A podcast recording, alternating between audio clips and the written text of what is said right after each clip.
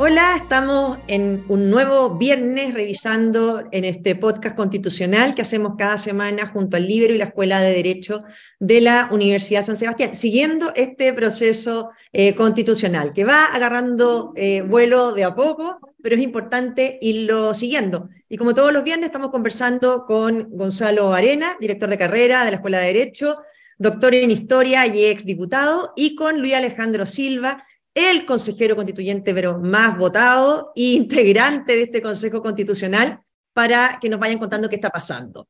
Yo quiero em, partir preguntándote a ti, a, eh, Luis Alejandro, ¿en qué está el, proceso esta semana? ¿Qué, ¿Ha habido algo nuevo? ¿En qué están? Mm, la, gran, la gran novedad fue el, eh, que entraron a funcionar eh, las comisiones, que es como, que es como la sala de máquinas del, del, del proceso y ya se decidieron la integración, que fue una breve, breve polémica ahí sobre si, si la izquierda se quedaba tres o, con tres o cuatro integrantes en la Comisión 1 de Sistemas Políticos, y después las presidencias, que fue otra micro mm, eh, polémica de si la izquierda se quedaba con alguna presidencia en la Comisión o no. Y finalmente no fue así, se quedaron con 400 en, eh, en, en la 1 Sistema Político y eh, hoy día estamos cumpliendo un mandato que es constitucional, parte del proceso que es oír a los expertos eh, de cada comisión, eh, una exposición sobre los capítulos pertinentes de, de, la comisión. Entonces, en nuestro caso han expuesto los comisionados Juan José Osa, Antonia Rivas, Sebastián Soto, etcétera, eh, sobre un poco eh, de qué trata cada capítulo y después responden a las preguntas de los consejeros, todavía en un plano súper general, para entender cuáles fueron las grandes, las grandes ideas que estuvieron en debate, que, por qué se decidió esto y no esto otro, qué se pensó cuando se llegó a este punto, ese tipo de cosas. Perfecto, ¿y tiene, plazo, ¿y tiene plazo hasta cuándo para presentar la norma a ustedes, las enmiendas y todo? Son 40 días, entiendo que quedan como 32 días para presentar. No me acuerdo bien, creo que es 18 de julio, habría que ver si calzan las fechas, pero, pero es más o menos eso. O sea, son 40 días por ley desde que comenzó esto, así que entiendo que es más o menos 18. Si 40 más 7, 47, debe ser por ahí. Así que sí. Oye, eh, Gonzalo, te quería preguntar, porque uno ve que este proceso ha partido, obviamente que es muy distinto, ¿no es cierto?, a lo que fue la, la convención, Em, sin los escándalos, em, con, mucho más sobriedad, eh, menos conflicto, etc. Pero al final uno ve las encuestas y antes de que haya texto, tenemos el rechazo por sobre el apruebo. O sea, la gente sin ni siquiera conocer un texto está diciendo que rechazaría eh, a fin de año. ¿Cómo ves tú que has estudiado las encuestas eh, ese tema y a qué se debe, Gonzalo? Sí, yo, yo creo que eso es particularmente grave, ¿ah? porque puede ocurrir, Dios quiera que no, pero puede ocurrir que todo el sistema político quede fuera de juego, offside, ¿eh? en el sentido que, imagínate, llegan a un acuerdo como en el comité de expertos, todos los partidos llamando a votar a favor y gana el rechazo, ¿ah? con el 52%. Eso es pescar la institucionalidad y votarla a la basura, de frontón. Entonces, es preocupante y es grave, porque además, eh, tal vez puede significar que este tema de llegar a acuerdo en todo, en general, no sea una buena estrategia. Porque cuando uno llega a acuerdo en todo es porque no hay nadie o no hay ningún tema por el cual alguien se, lo vaya, se, vaya a jugar, se vaya a sentir plasmado, etc. Y por lo tanto, esto pasa a ser más que una constitución, eh, una crítica a los políticos en general. Súper injusta porque esta convención es muy distinta a las anteriores, pero mira, estamos en crisis económica, cuando se vote esto en un plebiscito, la crisis todo dice que va a ser mayor, el desempleo, la inflación, eh, estamos en una crisis de seguridad que solamente se puede agravar.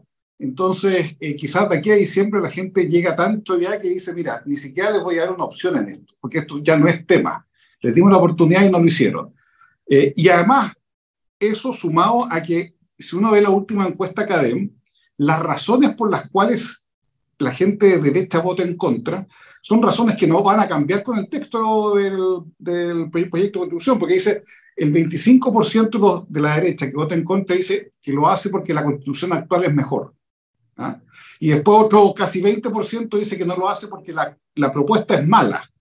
O sea, mira, una propuesta que trató de llegar a todos los acuerdos posibles. Y después en la izquierda, casi el 25% dice que no la va a aprobar porque eh, es el, proceso está viciado porque no hicieron plebiscito, etc. Y la segunda razón, porque no confían en los consejeros de republicano y que por lo tanto esto no tiene por dónde. O sea, las razones son de fondo, ¿ah? eh, más que se puedan cambiar por un buen o mal texto. Entonces, eso, eso es preocupante porque a toda la institucionalidad nos puede dejar como fuera absolutamente de la cancha y sin ninguna conexión con lo que es la realidad social. Claro, podemos, puede quedar todo el sistema offside, porque en el fondo además, y hay una razón que no está en la encuesta, pero que siempre aflora cuando ya te acercas a la elección, no está en la encuesta porque es obvio. Por más que le moleste al gobierno y al presidente Boric, al final todas las elecciones durante su mandato terminan siendo un plebiscito sobre su mandato. O sea, aunque preguntes lo que preguntes, si hay una votación mientras él es presidente, al final hay gente que vota en contra de la postura que tenga el gobierno. O sea, si al presidente Boric le gusta, dale. Y más todavía, imagínate si se logra un gran, acuerdo y el presidente Boric aparece de la mano con todos los consejeros diciendo, esto es nuestra constitución. Ahí ya está la lápida puesta en dos segundos.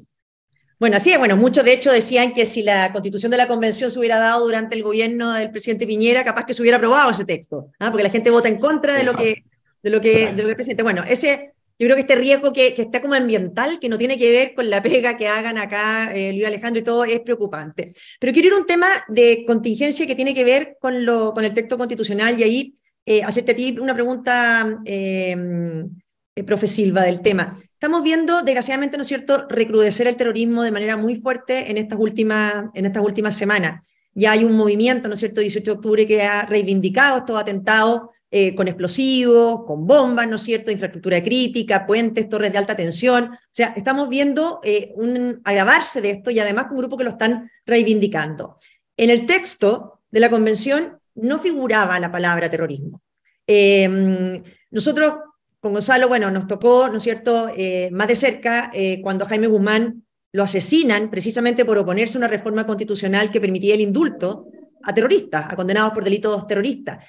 ¿Qué crees tú que tiene que hacer un texto constitucional en relación al terrorismo? Porque ¿cómo da una señal para estos tiempos y cómo construye herramientas apropiadas? ¿Qué, te parece a ti que tiene que tener sí o sí una constitución en esa materia? Bueno, hoy día el, anteproyecto, que, me corrijan si me equivoco, estoy casi seguro que así, contiene un, artículo que comienza diciendo que el terrorismo es esencialmente contrario a los derechos humanos. hay, hay un, hay un compromiso a nivel de, principio muy claro, inequívoco, del texto constitucional con la condena a, esta forma extrema delictiva eh, que es el terrorismo.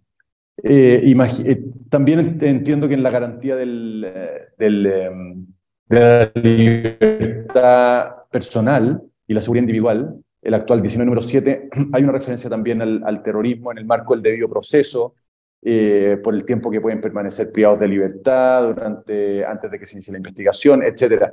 El, el gran problema aquí, Marcela, y el gran desafío de, de cualquier, de cualquier proceso, eh, no solo constitucional, sino al final eh, normativo que pretenda hacerse cargo de este fenómeno del terrorismo, es el equilibrio entre la persecución y las garantías las garantías del, debido proceso.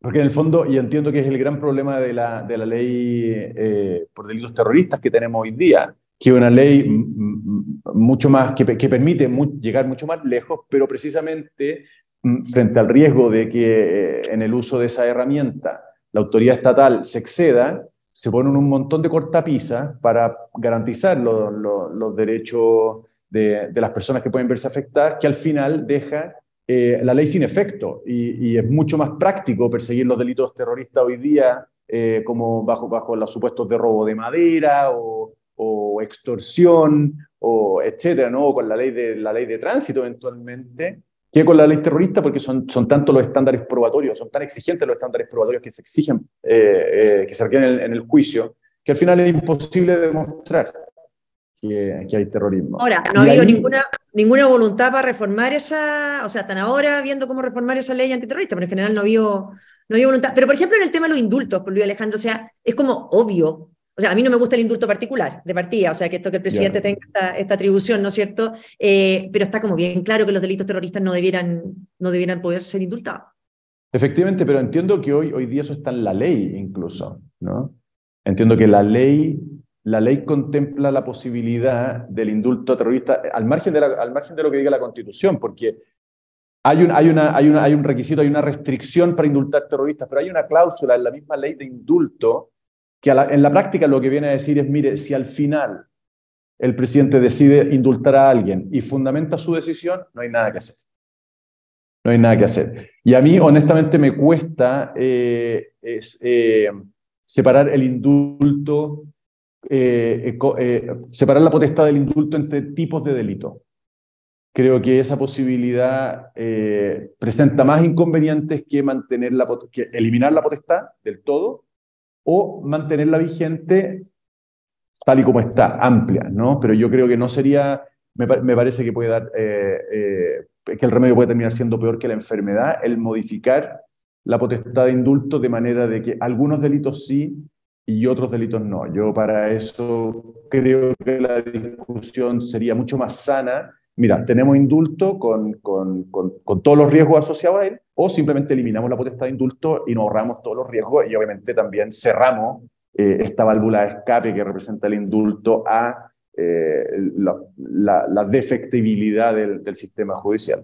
Sí, mi opinión, mi opinión, para que me guste el texto, es que ojalá se elimine la facultad de indulto particular, porque en el fondo tú puedes hoy día hacer, ¿no cierto?, indultos generales por ley y todo, si hay un indulto particular por una razón humanitaria, que por último lo tenga, no sé, eh, la Corte Suprema o hayan recursos adicionales, pero esto de que el presidente pueda por sí y ante sí indultar, como lo vimos, y hacer uso eh, yo por lo menos nosotros nos jugamos harto para que se eliminara esa, esa atribución. Gonzalo, te quiero hacer una pregunta un poco en esto mismo. Em, tú eres doctor en historia y estábamos conversando antes, este recrudecimiento del terrorismo que estamos viendo en Chile, ¿tiene precedentes en otros momentos similares en la historia de Chile? Sí, mira, eso es, bien interesante, ¿eh? porque piensen que eh, esta primera manifestación terrorista ya abierta, declarada, viene después de que se ha producido casi ya la completa desmovilización de lo que fue el estallido social del 2019. Eh, y yo me acordaba el otro día de que la, si uno ve la historia hacia atrás, la otra gran movilización eh, política en Chile ocurrió en 1983, que fueron las llamadas las jornadas nacionales de protesta, que fueron siete, no sé si, o, sea, algunos se acordarán, pero eran una mensual y que eran realmente unas batallas campales gigantescas. ¿ah? Santiago con estado de sitio, más de casi 20.000 militares en las calles, o sea, fueron realmente un año eh, que se vivió en, ahí en la encrucijada muy, muy, fuerte. Bueno, al final de ese año, cuando se acabaron las protestas nacionales, estas perdieron su fuerza, etcétera, fue cuando descubrimos el primer acto terrorista que se atribuyó al Frente Patriótico Manuel Rodríguez. Entonces, hay, hay un tema ahí de que cuando hay una movilización política, o sea, que, que en el fondo la violencia siempre genera más violencia, ¿ah? es un círculo vicioso. Entonces, esa violencia ciudadana que puede quedar acotada a la protesta social, generalmente va a producir que cuando desaparezca ese primer grupo grande, queden grupos pequeños dando vuelta, embriagados por esa sensación de violencia que sigo. Entonces, es como el concho de la violencia que, por ser muy, pocos, además se colocan más radicales. Entonces ahí surgió el Frente Patriótico Manuel Rodríguez y ahora podemos tener otro, grupo que son muy críticos de Boric en la declaración que hacen que digan ya se acabó el impulso del estallido social. Ahora pasamos a una nueva etapa que es acción directa. Ahora, aparte de la CAM no habíamos tenido esto, de que un grupo en el fondo se lo, se lo atribuye con esta claridad. con dinamita, o sea, con explosivos tampoco. Oye, eh, Luis Alejandro, ahí en el fondo también seguir preguntándote, porque tú que eres constitucionalista, ¿no es cierto? Se dice mucho que las constituciones están hechas para regir por décadas y que por lo tanto tienen que gobernarse en distintos momentos, pero al mismo tiempo también se redactan en determinados momentos y son hijas de su historia, por así decirlo, ¿no es cierto? En la constitución que nos rige, el derecho de propiedad queda de la manera que queda regulado, porque, bueno, veníamos de todo lo que había pasado, ¿no es cierto?, en la, en Lupe, no te voy a meter en, en, eso, en esos temas, pero, pero, hoy día también preguntarte que obviamente... no fue un estadista. pero obviamente que en el tema de violencia eh, todo lo que ha pasado, este es un proceso constituyente que parte de la violencia, o sea, porque hay gente que sigue en contra de este proceso, porque, porque se negoció, por así decirlo, ¿no es cierto?, con la violencia arriba, arriba de la mesa. Entonces, ya estábamos hablando algo de terrorismo. ¿Qué crees tú, qué señales se tienen que dar para la ciudadanía de que adentro de una constitución se está respondiendo hasta a esto, a el problema que tenemos hoy día actual y que se le están dando herramientas que a lo mejor no tienen y que hoy día se le tienen que dar, o derechos a las personas que hoy día no tienen y que tendrían que estar. ¿Por dónde ves tú el tema? Mira, yo en eso eh, he sido siempre, cuando fui candidato fui muy explícito también a riesgo de, que no me fuera bien, pero es poco lo que se debe esperar, es poco lo que puede dar una constitución eh, de cara a, las necesidades urgentes de las personas en materia de, seguridad. Y aquí me atrevo a incluir también el, problema eh, asociado a la inmigración, porque al final la constitución aspira a a, las grandes reglas para regir los poderes políticos. Entonces, perdona, quizás no entendí bien la pregunta. Se, te había ido un poco, se te había ido un poco ahí la, ahí te recuperamos. La onda, ya. Eh, no, te estaba diciendo que soy bastante escéptico de lo que la Constitución puede dar a la ciudadanía para hacer, hacer frente a una necesidad tan imperiosa, tan urgente, tan cotidiana como la que se sufre a propósito de la seguridad. Y, y, de hecho, en el anteproyecto, si uno lo lee, no, no hay. No, no hay nada, me parece a mí, que, que, pueda asociarse directamente a la crisis de seguridad que estamos viviendo. ¿no? A propósito de lo que decías tú, de que las constituciones son hijas de su tiempo y normalmente reflejan eh, precisamente las causas que motivan eh, ese, proceso de, una nueva constitución en este caso, la, seguridad y de nuevo la inmigración no, han sido especialmente recogidas en el texto. Y, a mí me parece que eso simplemente refleja, no, obviamente no hay mala voluntad, creo yo, de, los expertos en este caso, sino simplemente refleja eh, la finalidad de una constitución y sus limitaciones inherentes. ¿No? Un, un, ejemplo, me salgo un poco el tema para, para, para responder a tu pregunta y, tampoco, y, para no latear, es el último capítulo. Qué interesante eh, desde este punto de vista, ¿no? Porque el último capítulo es sobre, se llama cambio constitucional e incluye la posibilidad de reforma de la Constitución y, esto es una novedad en nuestro derecho, la posibilidad del reemplazo de la Constitución. Y cuando tú lees las disposiciones que, que regulan esta hipótesis del reemplazo de la Constitución, lo que te encuentras es prácticamente una, una descripción de este proceso que, hemos, que estamos viviendo ahora, ¿no? prácticamente.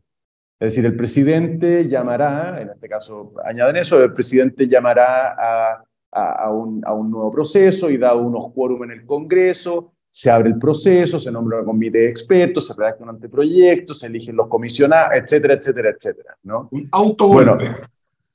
Más o menos. Lo que es interesante, bueno, no, no, vamos a discutir algo que no, no vamos a poner muy, muy académicos, pero lo que dice la norma es que no se puede convocar a este proceso de reemplazo de la Constitución en caso de guerra o en año de elección. ¿no? Son, las, son, las, son las dos restricciones.